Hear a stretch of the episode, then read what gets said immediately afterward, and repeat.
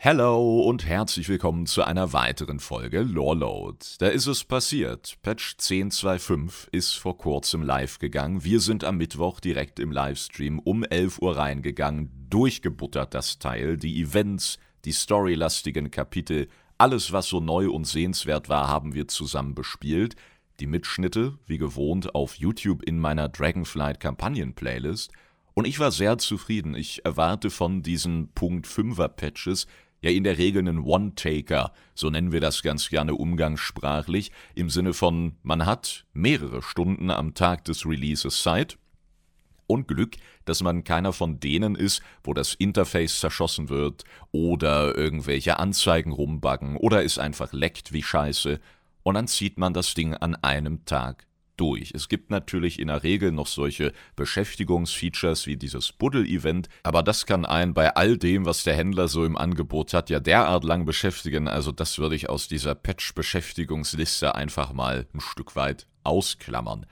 Overall war ich mit allem sehr zufrieden. Eine fette Sequenz hatten wir sogar zwischen Vyranos und Iridikron, auch wenn da insgesamt wenig Neues zur Motivation der Auftretenden erklärt wurde, was dennoch was Schönes fürs Auge und hat uns Iridikon vor allem nochmal gezeigt. Das war ja einer der großen Punkte auch der letzten Folgen. Werden wir ihn sehen? Und wenn ja, wird er direkt abnippeln, denn in keinem Shot zu 11.0 war er irgendwie zu sehen, nur diese leeren Seele, aka das dunkle Herz, das war in der Hand von Xalatas zu sehen, also hat Iridikron diese Waffe erfolgreich abgeliefert. Naja, und was Bösewichte ganz gern mit Dienern machen, die dann nicht mehr nützlich sind, das können wir uns ja auch denken. In dem Fall allerdings scheint Iridikron wirklich noch eine größere Rolle zu spielen, was mich sehr freut, denn ich mag ihn als Gegenspieler sehr, sehr gern und bin nach wie vor gespannt, ob er sich nicht sein Bündnis mit der Lehre vielleicht ein bisschen anders vorstellt, als die Lehre das tut. Also er redet ja auch da so ein bisschen von oben herab, ist sich sehr sicher, ne, dass er sich zumindest auf gewisse Konstanten in diesem Bündnis verlassen kann. Der Hunger wurde dort immer wieder angesprochen. Wir kennen diesen Hunger von Galakron. Nostormu warnte vom Hunger von Iredikron und Iredikron selber sagt jetzt, ja, dieser Hunger ist das Beste, was ich haben kann oder kriegen kann, wenn er eben den von der Lehre nimmt und sagt, ja, darauf ist Verlass und solange ich den richtig einschätze, droht mir auch keine Gefahr. Ganz im Gegenteil, dieses Bündnis wird mich stärken und wird Azeroth letztendlich aus den Händen der Titanen, naja, befreien. So hat das nicht gesagt. So wär's mir lieber gewesen. Er spricht davon, dass die Titanen Azeroth infiziert haben und jetzt eigentlich nur noch Vernichtung hilft. Also Iridikron auch so ein Stück weit im Sageras-Cosplay, aber das letztendlich auch nichts Neues. Also wer da jetzt erst gemerkt hat, dass unsere Urinkarnation so ein Problemchen haben mit Azeroth oder besser gesagt dem, was die Titanen mit allem in und auf Azeroth angestellt haben, der hat den vorherigen Teil von Dragonflight vermutlich als Schlafwandler gespielt und nicht ganz so viel mitbekommen. Und darum fand ich die Inszenierung an sich sehr, sehr cool. Den Auftritt nochmal sehr, sehr wichtig und könnte jetzt wirklich bedeuten, dass wir ihn eben erst zum Ende der World Soul Saga wiedersehen. Was ich sehr schade fände, vielleicht gibt es ab und zu mal noch einen kleinen Wink, irgendein Tagebuch oder so, ne? Wieder ein paar versteckte Bücher, über die wir dann hier reden können, weil er ist für mich derart charismatisch und wichtig für die Gegenseite in diesem Addon geworden, dass ich ihn, denke ich, auch sehr schnell vermissen werde. Andererseits wissen wir ja, wer den Gegenspieler Platz einnimmt, nämlich Xalatas. Und ich glaube, wenn die gute Dame ihre ersten richtigen Auftritte hinlegt, dann werde ich sehr schnell auf Iridikon zumindest in Teilen verzichten können, in dem Wissen, dass er dann wiederkommt, wenn sowieso alles explodiert.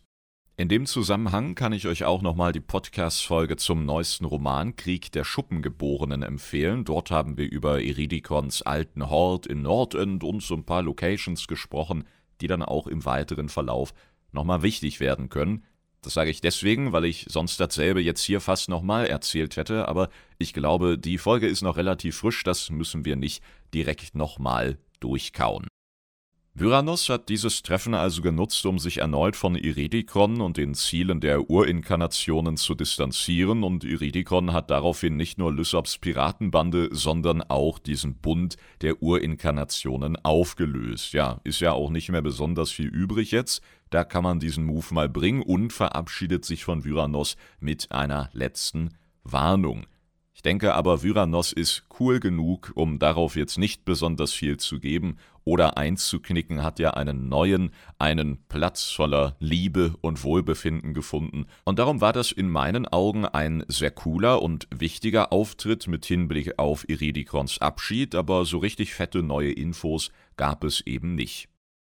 Deutlich überraschender fand ich da die beiden anderen Storylines. Anfang tun wir mit der Rückeroberung von Gilneas. Gilneas damals ja von den Verlassenen angegriffen worden, dann von den Scharlachroten besetzt worden und jetzt, jetzt hat Familie Graumähne beschlossen, mit der Allianz im Rücken holen wir uns unsere Stadt zurück.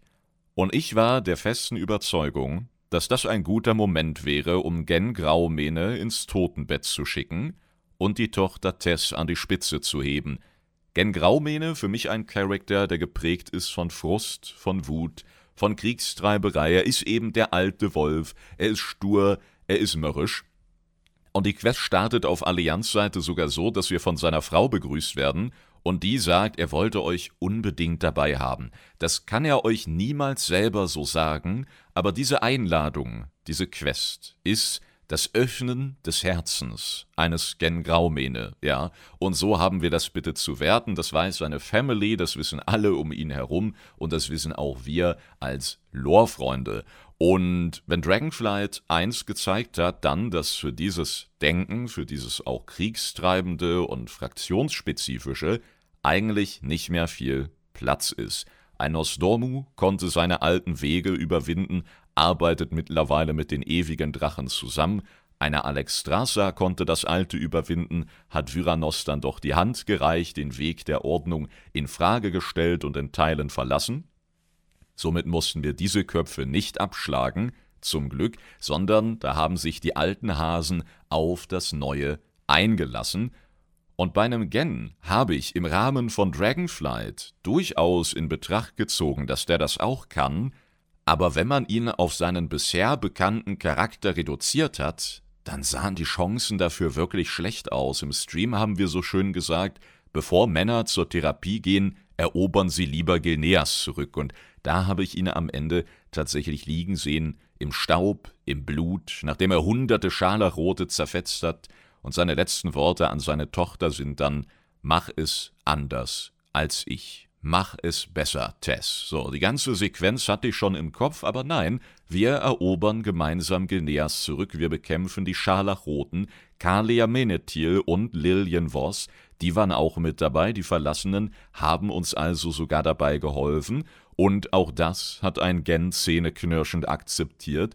und am Ende lebendig und emotional seiner Tochter die Herrschaft überlassen – dann gab es auf Alis Seite noch eine hochemotionale Szene am Grab seines Sohnes, der ja damals während dieses Angriffs der Verlassenen von Sylvanas erschossen wurde, und Gen hat es tatsächlich geschafft, diesen alten Hass zumindest für den Moment zu überwinden und seine emotionale Seite zu zeigen, neue Eindrücke zuzulassen und im Grunde dasselbe zu tun wie eine Alex und auch Nostormu. Da hatte jeder in diesem Addon seine ganz eigenen Dämonen zu überwinden und somit ist sowohl Gen am Leben, als auch Tess, als auch Mia, meine ich, ist der Name der Frau, wo ich mir ziemlich sicher war, als wir losgeflogen sind, dass wir in dieser Konstellation nicht zurückfliegen werden, aber hey, die Scharlachroten, die darf man hier und da auch nicht überschätzen. Solange da nicht die Allerobersten auftreten oder mal wieder ein Schreckenslord sich offenbart, dann kann man da eigentlich wunderbar durchflügen.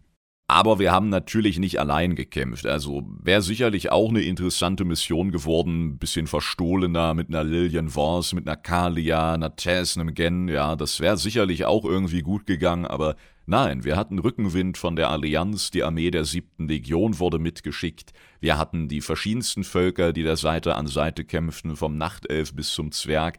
Alle sind mit angerückt, um den Worgen zu helfen. Wir hatten Rückenwind von den Verlassenen. Wir hatten die Worgen-Elite oder eher Prominenz auch aus dem Startgebiet und verschiedenen worgenlastigen Szenarien wie die Crowleys, wie die wunderbare Schrotflinten-Oma aus dem Startgebiet, wer sich an die Dame erinnert. Also auch im Nachhinein konnte man noch durch Gilneas reiten und viele vertraute Gesichter sehen. Hat mir extrem viel Freude bereitet. Ja, und dann endete das Ganze mit einer wunderschönen Sequenz und einem noch schöneren Moment zwischen Gen und seiner Tochter Tess. Bevor wir allerdings zu diesem schönen Moment kamen, gab es den großen Showdown in diesem, was ist es überhaupt, Rathaus, Kirchen, Gemeindesaal-Ding, und da haben wir die Anführerin zumindest dieses Angriffs gestellt. Bin mir gar nicht sicher, ob in dieser Schlacht jetzt schon scharlachrote Ordensmitglieder dabei waren, die wir auch in der Traditionsquestreihe der Verlassenen kennengelernt und verjagt haben.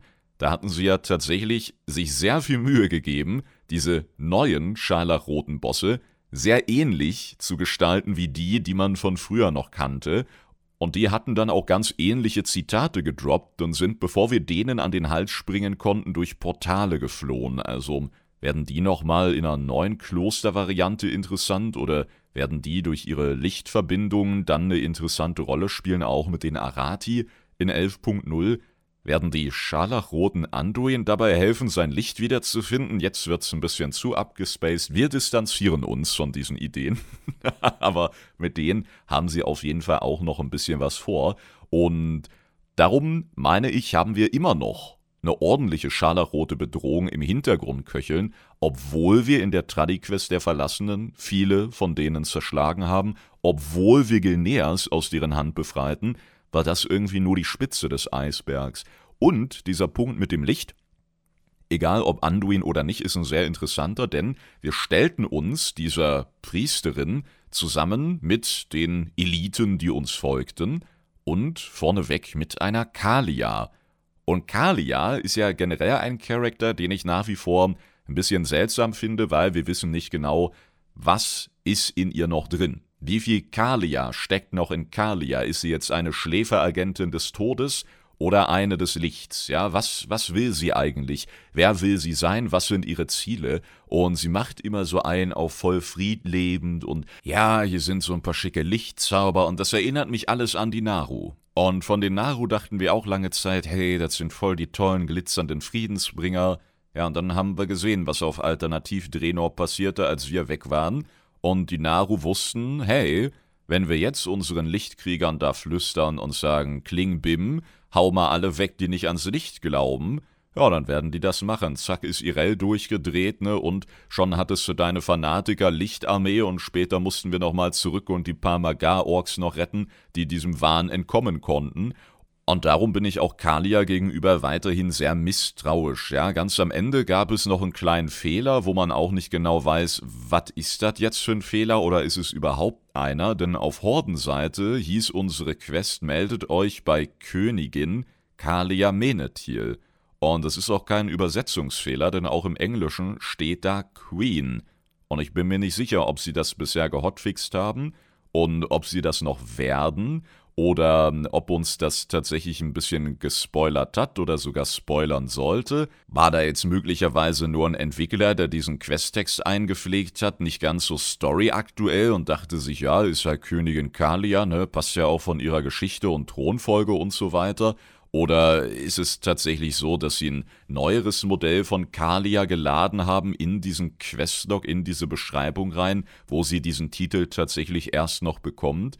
Weil sie sich über den Rat der Verlassenen hinwegsetzt oder einen Gen heiratet oder what is happening. Ja, also das hat noch für einen kleinen Aufschrei gesorgt.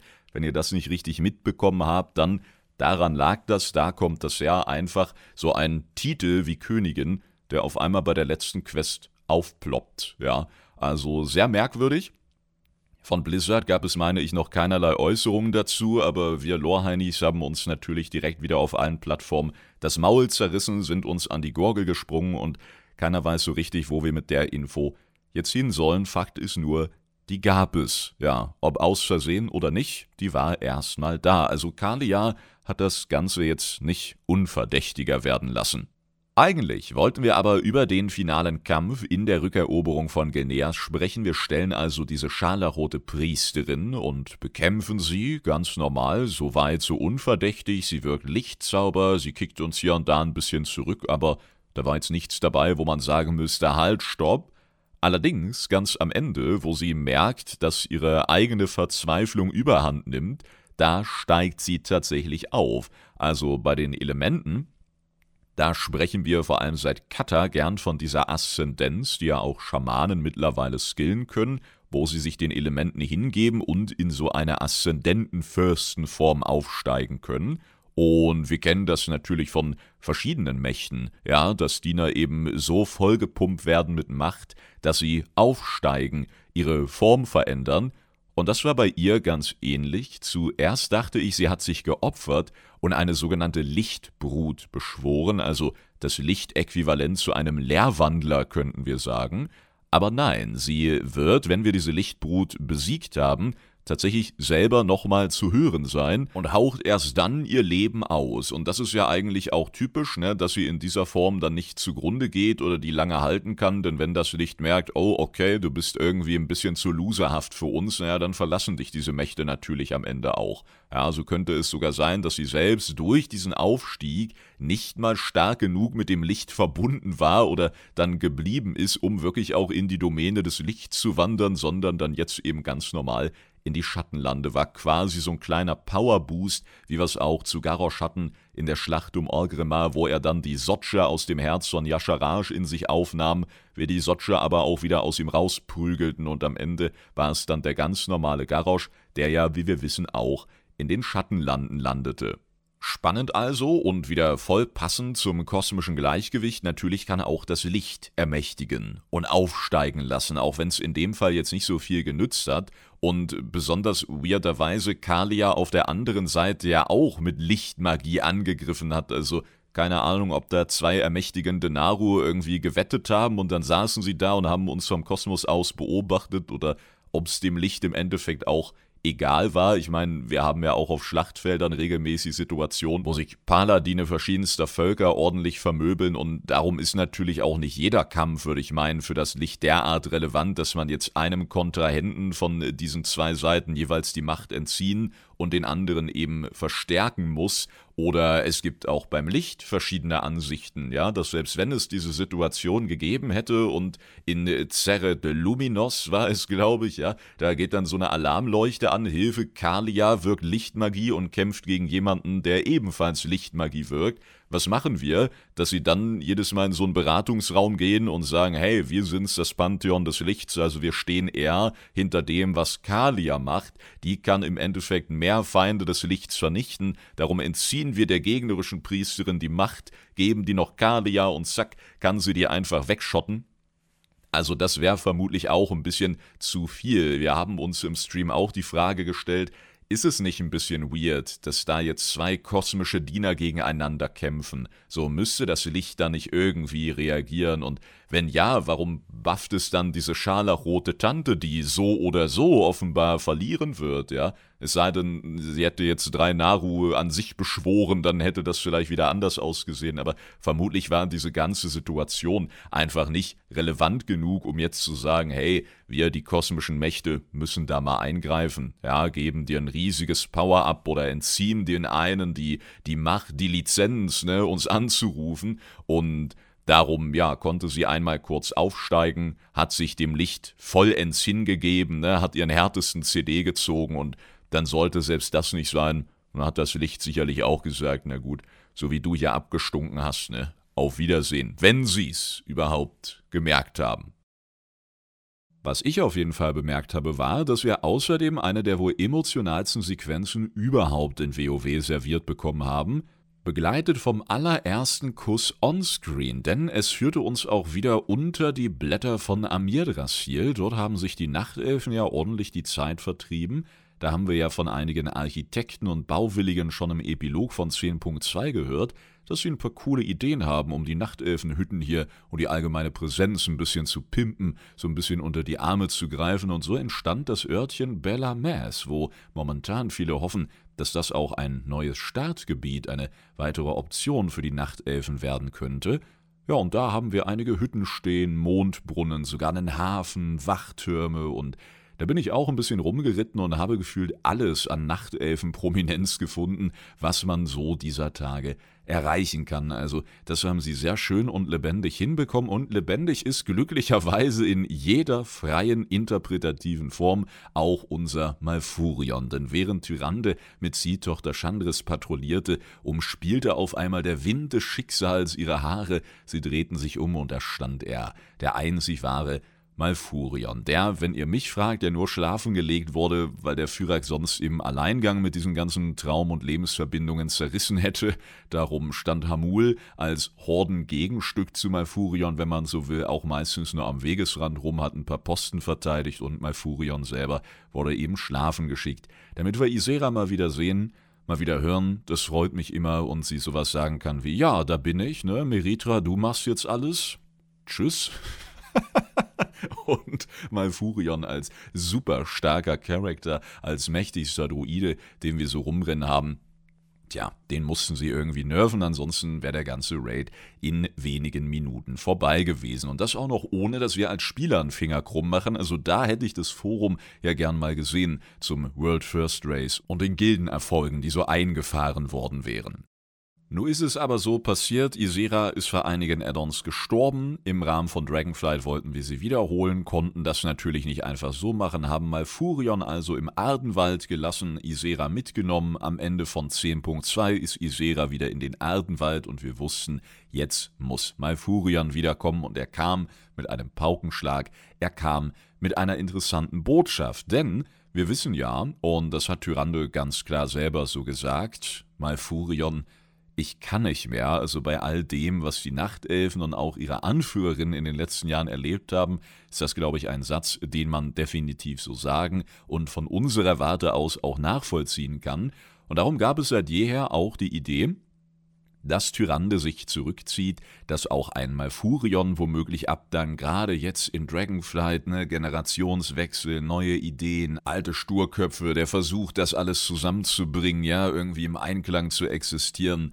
Und das funktioniert natürlich mal mehr, mal weniger gut. Auch in Gilneas ist es overall sehr gut gelaufen. Und so haben sich Tyrande und Malfurion womöglich von diesem Storyboard inspirieren lassen und sagten zu ihrer Chandris, hey, Du hast das ab jetzt im Griff. Du hast bewiesen, du hast das unter Kontrolle, du bist eine fähige Anführerin, dir wurden viele Steine in den Weg gelegt, einige haben wir selber zusammen mit ihr aus dem Weg geräumt, wenn wir an diese wunderbare Questreihe auch mit Chandris und Lillian Voss beispielsweise denken. Da wurden Kontakte geknüpft, da wurde an sich gearbeitet und darum würde ich auch sagen, ist Chandris bereit und gleichermaßen haben Tyrande und Malfurion sich eine Pause verdient.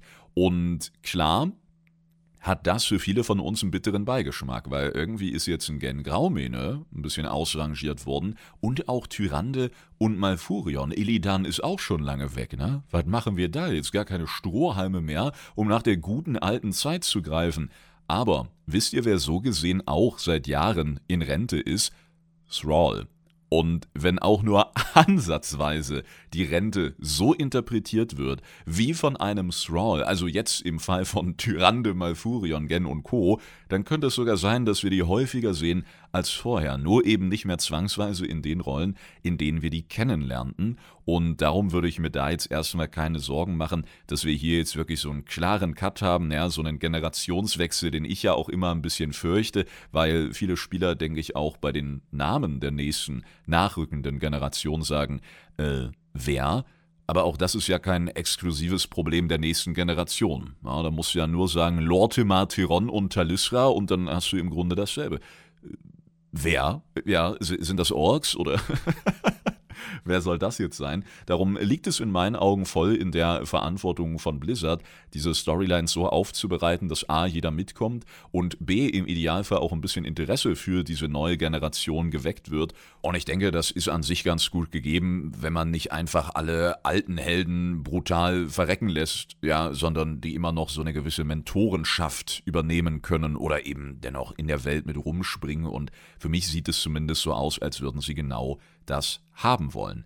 Unabhängig davon sind die Nachtelfen aber angekommen, haben ihren eigenen, sicheren Hafen gebunden an die alte Erinnerung. Tyrande selber hat angedeutet in dieser Sequenz, dass irgendwann vielleicht auch eine Rückkehr nach Teldrassil möglich wäre. Also das ist ein Teaser, den ich beispielsweise nicht erwartet hätte, aber diese neue Zukunft, diese auch neue Zuflucht, die soll natürlich auf dem Alten aufbauen, ohne dass man die Vergangenheit vergessen hat. Und darum bin ich sehr gespannt auf das, was die Zukunft für die Nachtelfen bereitet. Denn dieses uralte, schon seit vielen, vielen Jahren mit Azeroth verwurzelte Volk, das ist auch gut beraten, diese Vergangenheit nicht zu vergessen, würde ich sagen. Und darum bin ich ganz froh, dass auch in den Sequenzen ganz klare Worte für diese Vergangenheit, für diese Geschichte eines solchen Volkes gefunden wurden und gönne den Nachtelfen jetzt ihre Pause und freue mich auf alles, was passiert, wenn die wieder richtig fit sind und vielleicht auch ganz neue Wege für sich definiert haben.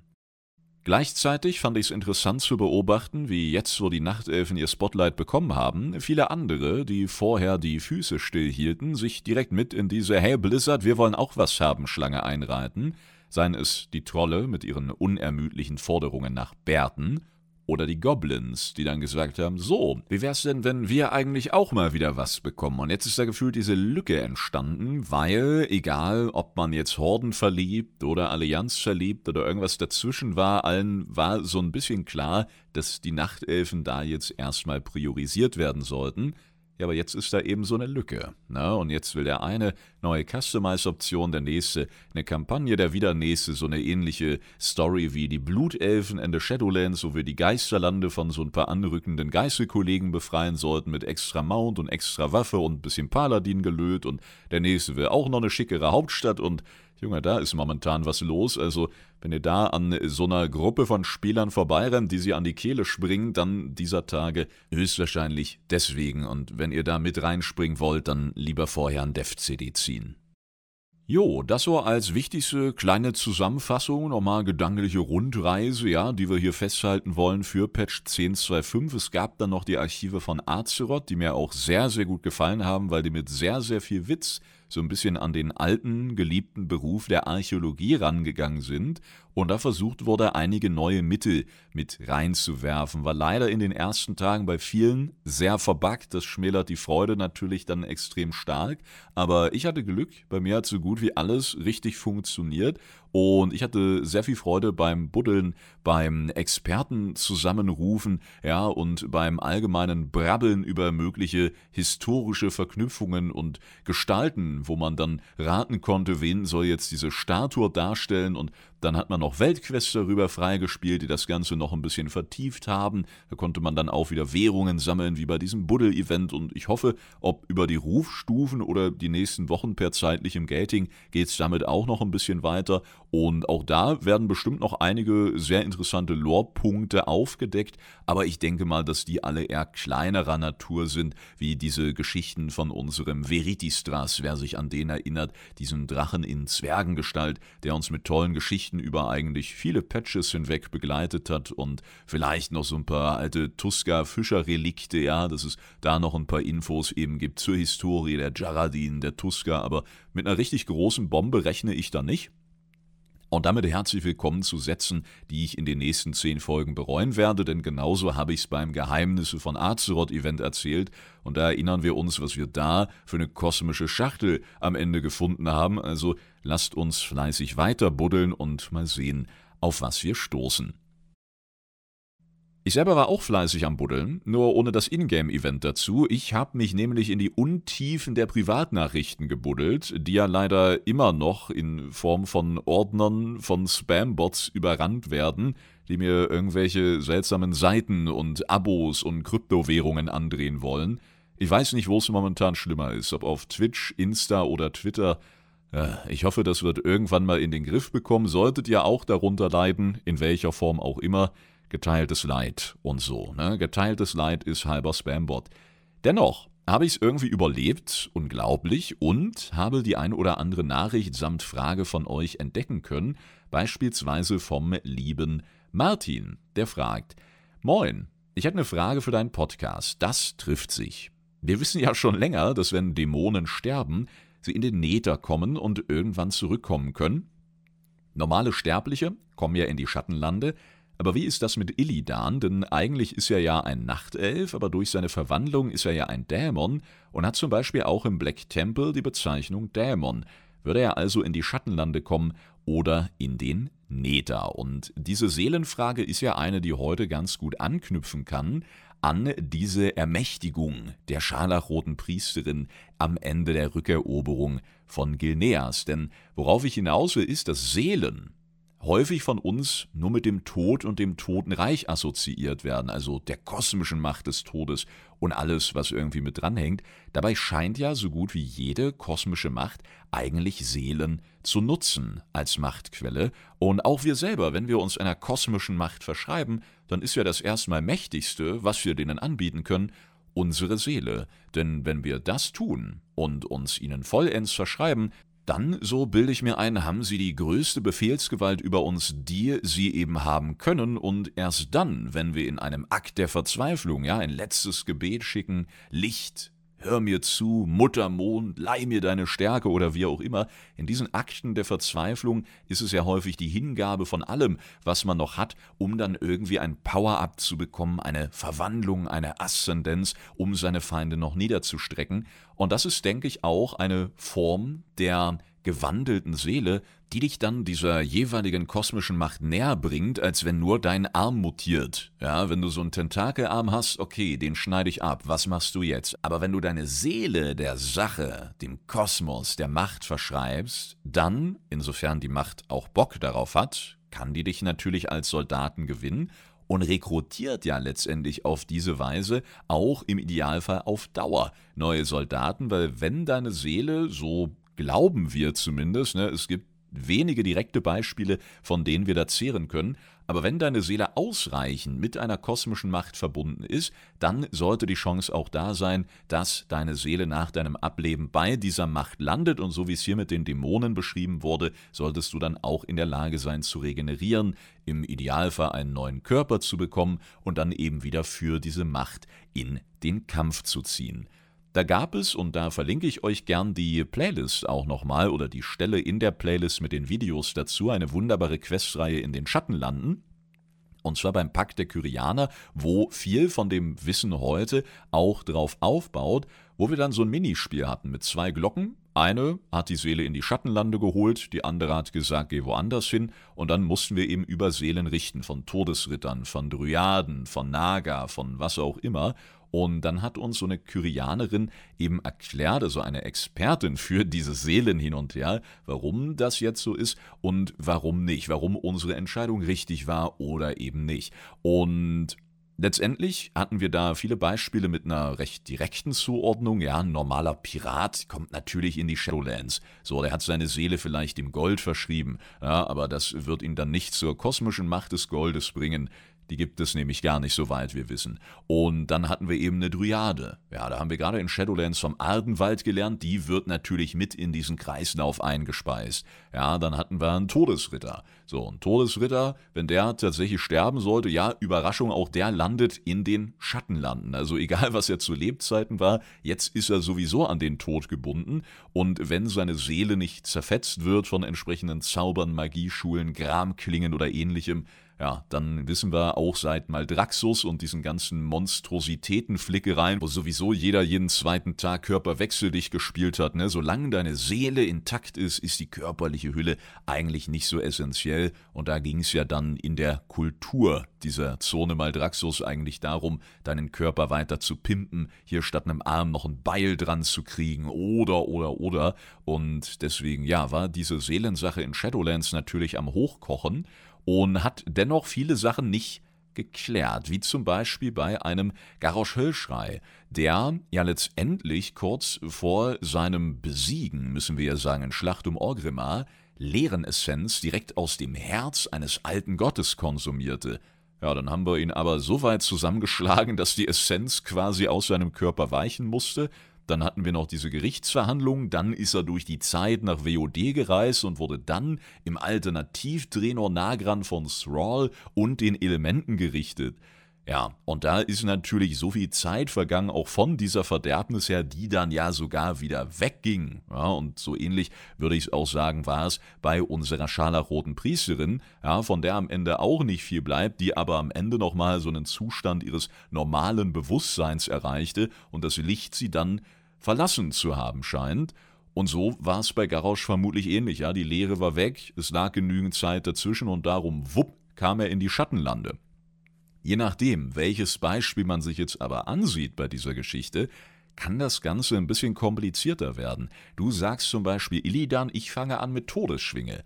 aka Neltarion. Neltarion war ursprünglich ein Protodrache, müsste also nach unserem Wissensstand jetzt ursprünglich aus dem Elementaren stammen.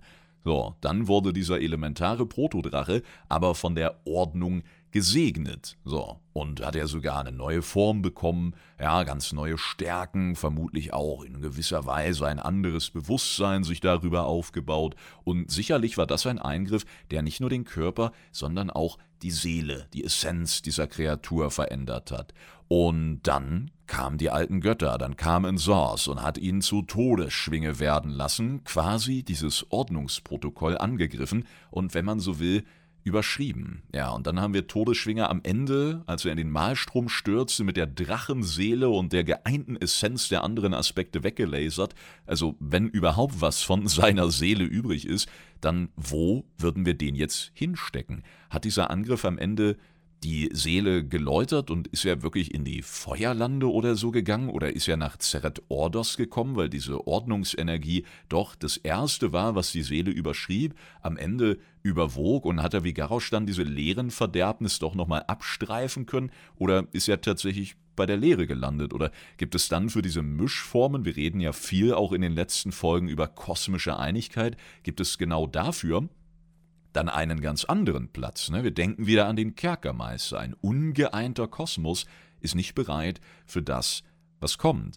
Und Illidan ist auch so ein besonderes Beispiel, ja, wo man jetzt sagen kann, okay, also nachtelfisch, vielleicht eher dem Leben zugetan, so im Ursprung, deswegen Iluns Lieblinge, ne, sagt der Ilun auch, stopp, ihr geht nicht in die Schattenlande, sondern euch mache ich nach eurem Tod zu Irrwischen. Das ist ja auch, soweit wir wissen, auf Elun zurückzuführen und so können die Nachtelfen weiterhin Beschützer der Natur bleiben, in diesen Irrwischformen und darum wird da ja quasi vom Leben auch schon eingegriffen. So, jetzt hat aber ein Illidan, wie du sagst, diese Lebensgeschichte im Grunde mit Chaos, mit Fel, mit Teufelsenergie und Feuer überschrieben. Und wir wissen, dass Fel generell ziemlich böse und destruktiv sein kann. Ich erinnere nur an die Szene, wo Guldan Varian platzen lässt. Ne? Da ist auch die Frage, ist da jetzt noch irgendwas von Varian übrig, außer in der ein oder anderen Erinnerung von Anduin? Und Darum ist die Chance auf jeden Fall da, dass dieses Fell letztendlich diesen Lebensbezug des ursprünglichen Nachtelfen oder sämtliche andere Magiearten überschrieben, nahezu ausgebrannt hat und Illidan deswegen, und da sieht man es auch am körperlichen, ne, vielleicht eher dem Dämonischen zuzuordnen ist und darum auch eher an den Nether gebunden sein dürfte. Ich glaube, da gab es sogar im Startgebiet der Dämonenjäger eine kleine Interaktion, so ein Seitenhieb, der in diese Richtung ging von ihm, wenn man da ganz am Anfang bei diesem Kristallportalrätsel oder was das war stirbt, dann sagt er auch interessant, eure Seele scheint nicht an den Nether, sondern an Azeroth gebunden zu sein, ist ja auch so ein bisschen impliziert, dass Illidan weiß, dass diese dämonischen Einflüsse dann dafür sorgen können, dass man auch in ganz anderen Domänen zu Hause ist. Das deine, und da sind wir wieder Seele, denn im Endeffekt sind wir ja nichts anderes in der Geisterform, in der wir dann zu unserem Körper zurückrennen, dass die tatsächlich eine gewisse Auffälligkeit besitzt und nicht wie die der anderen Dämonenjäger dann irgendwo hinter ihm in so einem Chaosstrudel landet. Und Darum ist es bei Illidan möglicherweise ein bisschen eindeutiger zuzuweisen, aber je nachdem, welchen Charakter wir nehmen, ist es, denke ich, vom jeweiligen Ausmaß und auch der Anzahl der Mächte, die da in einem kämpfen, gar nicht so einfach zu sagen. Wie wär's zum Beispiel bei einer Kalia? Wenn Kalia jetzt wieder reinscheißt und wieder stirbt, wo landet die dann? In den Schattenlanden? Oder doch beim Licht? Wird ihre Seele gespalten, wie wir es zum Beispiel bei einigen Opfern von Frostgram ja hatten? Ja, da hatten wir ja Sylvanas dabei, einen Uta nur als prominentere Beispiele. Und darum wissen wir da letztendlich zu wenig. Ich denke schon, dass Mächte in der Lage sind, und da ist Illidan ja ein gutes Beispiel dafür, das Ursprungsseelenprotokoll, so nenne ich das jetzt einfach, zu überschreiben. Aber wir haben halt zu wenig Details. Ja, ist es wirklich so, dass man sich gezielt dieser Macht hingeben muss? Ist das wie so eine Art Vertrag, dass du dich hinkniest mit einem Gebet und sagst, ja, lieber Joxeron, überschreib jetzt meine Seele, ne? Dann hält er dir so einen tentakligen Vertrag noch hin, hier unterschreiben und auf Seite 3 und Seite 7 und hier noch einen Nasenabdruck, ja, und dann dann haben wir das auch schon. Oder wie genau das aussieht, wie genau die einzelnen Variablen da gemischt werden müssen, da fehlt uns leider noch ein bisschen Wissen zu, aber generell ist auch Martin hier mit dieser Frage auf einem völlig richtigen Weg gewesen. Und wir haben glücklicherweise Beispiele, die wir da etwas genauer zuordnen können als andere. Und ich denke, Blizzard hat sehr bewusst einiges offen gelassen im Rahmen von Shadowlands und uns dann nur über kleinere Questreihen so ein bisschen mit rumspielen lassen, weil sie möglicherweise vieles davon auch selber erst im Folgenden noch beantworten wollen. Ich hoffe nicht, dass es daran liegt, weil sie selber nicht wissen, wo sie damit hinwollen. Die Gefahr ist natürlich auch immer da, ne? Auch deswegen wird vielleicht überall ein bisschen niedriger gepokert und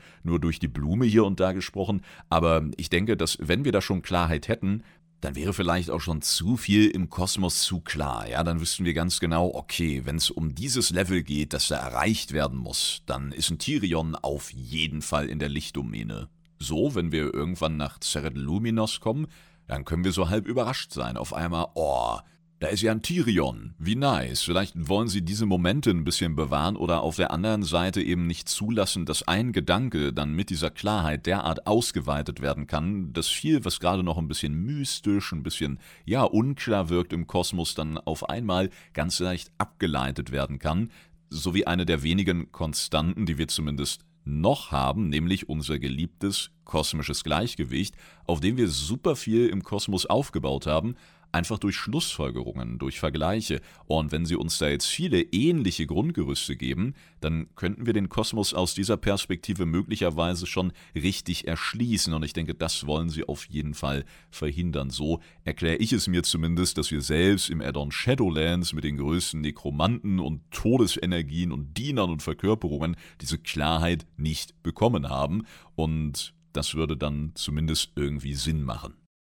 Wir haben aber auch andere Beispiele, mehr oder weniger aktuell, um vielleicht von dieser Licht- und Tyrion, Todesschwingen, sonst was Beispielgeschichte ein bisschen wegzukommen. Gar nicht so lange her, da hatten wir mal wieder Uldua Zeitwanderung aktiv, wo wir schön eine aktuelle Heldengruppe im Add-on Dragonflight gebaut haben, Maximalstufe und rein da. Und der Inhalt ist eben dann so skaliert nach oben oder wir nach unten, wer auch immer, dass es wieder eine Herausforderung ist, zumindest einige Bosse. Und da haben wir ja, bevor es zu dem General und zu Joxeron selber geht, einen Gang mit verschiedenen Kultisten, mit Anhängern. Und wenn wir die umhauen, dann sagen die auch sowas wie meine Seele stärkt die Lehre.